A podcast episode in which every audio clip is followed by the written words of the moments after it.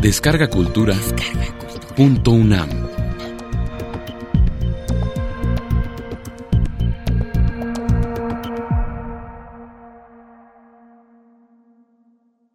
El dúo de la tos.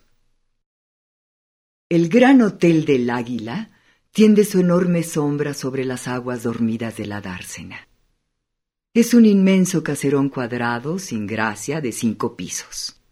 Falansterio del azar, hospicio de viajeros, cooperación anónima de la indiferencia, negocio por acciones, dirección por contrata que cambia a menudo, veinte criados que cada ocho días ya no son los mismos, docenas y docenas de huéspedes que no se conocen, que se miran sin verse, que siempre son otros y que cada cual toma por los de la víspera. Se está aquí más solo que en la calle tan solo como en el desierto. Piensa un bulto, un hombre envuelto en un amplio abrigo de verano, que chupa un cigarro apoyándose con ambos codos en el hierro frío de un balcón, en el tercer piso. En la oscuridad de la noche nublada, el fuego del tabaco brilla en aquella altura como un gusano de luz. A veces, aquella chispa triste se mueve, se amortigua, desaparece, vuelve a brillar. Algún viajero que fuma. Piensa otro bulto dos balcones más a la derecha, en el mismo piso. Y un pecho débil de mujer respira como suspirando, con un vago consuelo por el indeciso placer de aquella inesperada compañía en la soledad y en la tristeza. Si me sintiera muy mal, de repente, si diera una voz para no morirme sola, ese que fuma ahí me oiría. Sigue pensando la mujer que aprieta contra un busto delicado o quebradizo un chal de invierno, tupido, bien oliente. Hay un balcón por medio. Luego es en el cuarto número 36. A la puerta en el pasillo esta madrugada, cuando tuve que levantarme a llamar a la camarera que no oía el timbre, estaban unas botas de hombre elegante de repente desapareció una claridad lejana, produciendo el efecto de un relámpago que se nota después que pasó. Se ha apagado el foco del puntal. Piensa con cierta pena el bulto del treinta y seis que se siente así más solo en la noche. Uno menos para velar, uno que se duerme. Los vapores de la dársena, las panzudas gabarras sujetas al muelle al pie del hotel, parecen ahora sombras en la sombra. En la oscuridad el agua toma la palabra y brilla un poco, cual una aprensión óptica, como un dejo de la luz desaparecida en la retina, fosforescencia que parece ilusión de los nervios. En aquellas tinieblas más dolorosas por no ser completas, parece que la idea de luz la imaginación recomponiendo las vagas formas, necesitan ayudar para que se vislumbre lo poco y muy confuso que se ve ahí abajo. Las gabarras se mueven poco más que el minutero de un gran reloj, pero de tarde en tarde chocan, con tenue, triste, monótono rumor, acompañado del ruido de la marea que a lo lejos suena, como para imponer silencio, con voz de lechuza. El pueblo, de comerciantes y bañistas, duerme. La casa duerme. El bulto del treinta y seis siente una angustia en la soledad del silencio y las sombras. De pronto, como si fuera un formidable estallido, le hace temblar una tos seca, repetida tres veces como canto dulce de codorniz madrugadora que suena a la derecha, dos balcones más allá. Mira el del 36 y percibe un bulto más negro que la oscuridad ambiente del matiz de las gabarras de abajo. Tos de enfermo, tos de mujer. Y el del 36 se estremece, se acuerda de sí mismo. Había olvidado que estaba haciendo una gran calaverada, una locura. Aquel cigarro, aquella triste contemplación de la noche al aire libre Fúnebre orgía. Estaba prohibido el cigarro, estaba prohibido abrir el balcón a tal hora, a pesar de que corría agosto y no corría ni un soplo de brisa. Adentro, adentro, a la sepultura, a la cárcel horrible, al treinta y seis, a la cama, al nicho. ¿Y el treinta y seis? Sin pensar más en el treinta y dos, desapareció. Cerró el balcón con triste rechino metálico que hizo en el bulto de la derecha un efecto de melancolía, análogo al que produjera antes en el bulto que fumaba la desaparición del foco eléctrico del puntal. Sola del todo, pensó la mujer, que aún tosiendo seguía allí, mientras hubiera aquella compañía, compañía semejante a la que se hacen dos estrellas que nosotros vemos desde aquí, juntas, gemelas, y que allá en lo infinito ni se ven ni se entienden. Después de algunos minutos, perdida la esperanza de que el treinta y seis volviera al balcón, la mujer que tosía se retiró también. Como un muerto que en forma de fuego fatuo respira la fragancia de la noche y se vuelve a la tierra. Pasaron una, dos horas. De tarde en tarde hacia adentro, en las escaleras, en los pasillos, resonaban los pasos de un huésped trasnochador. Por las rendijas de la puerta entraban en las lujosas celdas, horribles con su lujo uniforme y vulgar, rayos de luz que giraban y desaparecían. Dos o tres relojes de la ciudad cantaron la hora. Solemnes campanadas precedidas de la tropa ligera de los cuartos, menos lúgubres y significativos. También en la fonda hubo reloj que repitió el alerta. Pasó media hora más. También lo dijeron los relojes. Enterado, enterado, pensó el treinta y seis, ya entre sábanas, y se figuraba que la hora, sonando con aquella solemnidad, era como la firma de los pagarés que iba presentando a la vida su acreedor, la muerte. Ya no entraban huéspedes. A poco todo debía dormir. Ya no había testigos. Ya podía salir la fiera ya estaría a solas con su presa. En efecto, en el treinta y seis empezó a resonar, como bajo la bóveda de una cripta, una tos rápida, enérgica, que llevaba en sí misma el quejido ronco de la protesta. Era el reloj de la muerte, pensaba la víctima, el número treinta y seis, un hombre de treinta años familiarizado con la desesperación, solo en el mundo, sin más compañía que los recuerdos del hogar paterno, perdidos allá en lontananzas de desgracias y errores, y una sentencia de muerte pegada al pecho, como una factura de viaje a un bulto en un ferrocarril. Iba por el mundo de pueblo en pueblo, como bulto perdido, buscando aire sano para un pecho enfermo, de posada en posada, peregrino del sepulcro. Cada albergue que el azar le ofrecía le presentaba aspecto de hospital. Su vida era tristísima y nadie le tenía lástima. Ni en los folletines de los periódicos encontraba compasión. Ya había pasado el romanticismo que había tenido alguna consideración con los tísicos. El mundo ya no se pagaba de sensiblerías, o iban estas por otra parte. Contra quien sentía envidia y cierto rencor sordo el número 36 era contra el proletariado, que se llevaba toda la lástima del público. El pobre jornalero, el pobre jornalero, repetía. Y nadie se acuerda del pobre tísico, del pobre condenado a muerte de que no han de hablar los periódicos.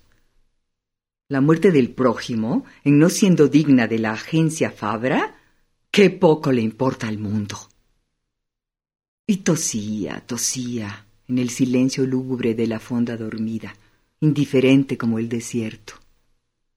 De pronto creyó oír como un eco lejano y tenue de su tos. Un eco, en tono menor.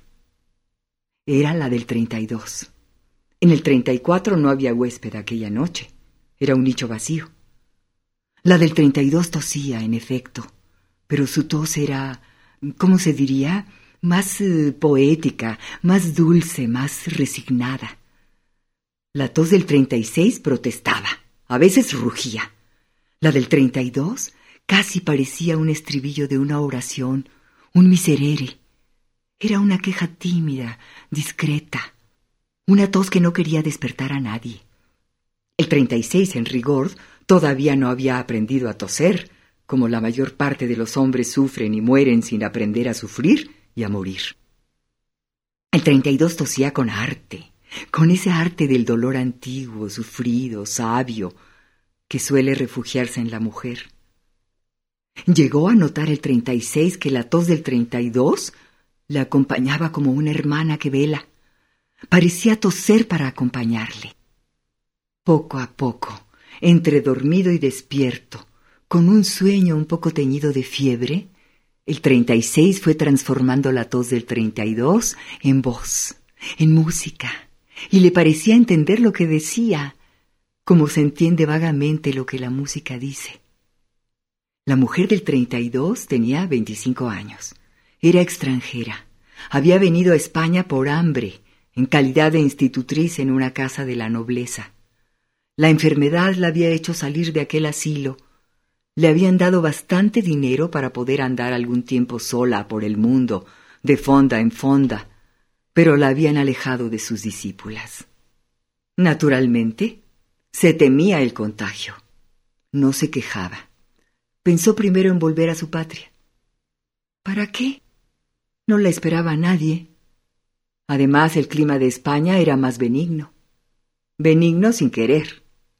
A ella le parecía esto muy frío, el cielo azul muy triste, un desierto. Había subido hacia el norte que se parecía un poco más a su patria. No hacía más que eso, cambiar de pueblo y toser. Esperaba locamente encontrar alguna ciudad o aldea en que la gente amase a los desconocidos enfermos. La tos del treinta y seis le dio lástima y le inspiró simpatía. Conoció pronto que era trágica también. Estamos cantando un dúo, pensó, y hasta sintió cierta alarma del pudor, como si aquello fuera indiscreto, una cita en la noche. Tosió porque no pudo menos, pero bien se esforzó por contener el primer golpe de tos. La del treinta y dos también se quedó medio dormida y con algo de fiebre. Casi deliraba también. También transportó la tos del 36 al país de los ensueños, en que todos los ruidos tienen palabras. Su propia tos se le antojó menos dolorosa, apoyándose en aquella varonil que la protegía contra las tinieblas, la soledad y el silencio. Así se acompañarán las almas del purgatorio. Por una asociación de ideas, natural en una institutriz, del purgatorio pasó al infierno al del Dante, y vio a Paolo y Francesca abrazados en el aire, arrastrados por la bufera infernal. La idea de la pareja, del amor, del dúo, surgió antes en el número 32 que en el 36. La fiebre sugería en la institutriz cierto misticismo erótico. Erótico. No es esta la palabra. Eros. El amor sano, pagano. ¿Qué tiene aquí que ver? Pero en fin, ello era amor, de matrimonio antiguo, pacífico, compañía en el dolor, en la soledad del mundo. De modo que lo que en efecto le quería decir la tos del 32 al 36 no estaba muy lejos de ser lo mismo que el 36. Delirando, venía como a adivinar. ¿Eres joven? Yo también. ¿Estás solo en el mundo?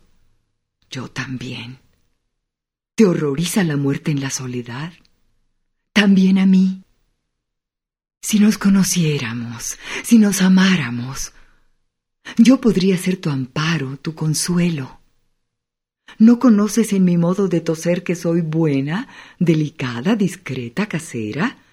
¿Que haría de la vida precaria un nido de pluma blanda y suave para acercarnos juntos a la muerte, pensando en otra cosa, en el cariño, Qué solo estás. Qué sola estoy. ¿Cómo te cuidaría yo? ¿Cómo tú me protegerías? Somos dos piedras que caen al abismo, que chocan una vez al bajar y nada se dicen, ni se ven, ni se compadecen. ¿Por qué ha de ser así? ¿Por qué no hemos de levantarnos ahora, unir nuestro dolor, llorar juntos? Tal vez de la unión de dos llantos naciera una sonrisa. Mi alma lo pide, la tuya también. Y con todo, ya verás cómo ni te mueves, ni me muevo. Y la enferma del treinta y dos oía en la tos del treinta y seis algo muy semejante a lo que el treinta y seis deseaba y pensaba. Sí, allá voy a mí me toca, es natural. Soy un enfermo, pero soy un galán, un caballero. Sé mi deber, allá voy. Verás qué delicioso es, entre lágrimas, con perspectivas de muerte, ese amor que tú solo conoces por libros y conjeturas. Allá voy, allá voy. Si me deja la tos. Esta tos. Ayúdame, ampárame, consuélame tu mano sobre mi pecho, tu voz en mi oído, tu mirada en mis ojos. Amaneció. En estos tiempos, ni siquiera los tísicos son consecuentes románticos. El número 36 despertó, olvidado del sueño, del dúo de la tos. El número 32 acaso no lo olvidara. Pero ¿qué iba a hacer? Era sentimental la pobre enferma. Pero no era loca, no era necia. No pensó ni un momento en buscar la realidad que correspondiera a la ilusión de una noche, al vago consuelo de aquella compañía de la tos nocturna. Ella, eso sí, se había ofrecido de buena fe, y aún despierta a la luz del día, ratificaba su intención hubiera consagrado el resto, miserable resto de su vida, a cuidar aquella tos de hombre. ¿Quién sería? ¿Cómo sería? Bah, como tantos otros príncipes rusos del país de los ensueños. ¿Procurar verle? ¿Para qué? Volvió la noche. La del treinta y dos no oyó toser. Por varias tristes señales pudo convencerse de que en el treinta y seis ya no dormía nadie. Estaba vacío como el treinta y cuatro. En efecto, el enfermo del treinta y seis, sin recordar que el cambiar de postura solo es cambiar de dolor, había huido de aquella fonda en la cual había padecido tanto, como en las demás. A los pocos días dejaba también el pueblo. No paró hasta Panticosa, donde tuvo la última posada. No se sabe que jamás hubiera vuelto a acordarse de la tos del dúo.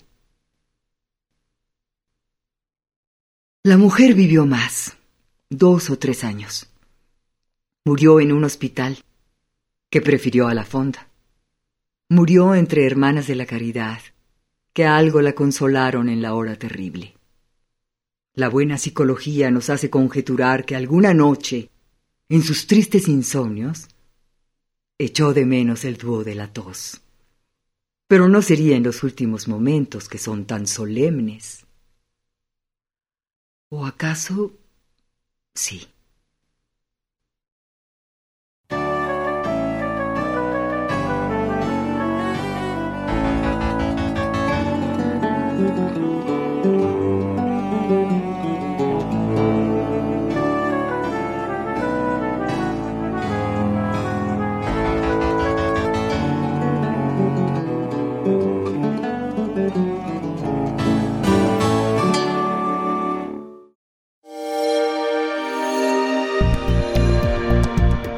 Descarga Cultura.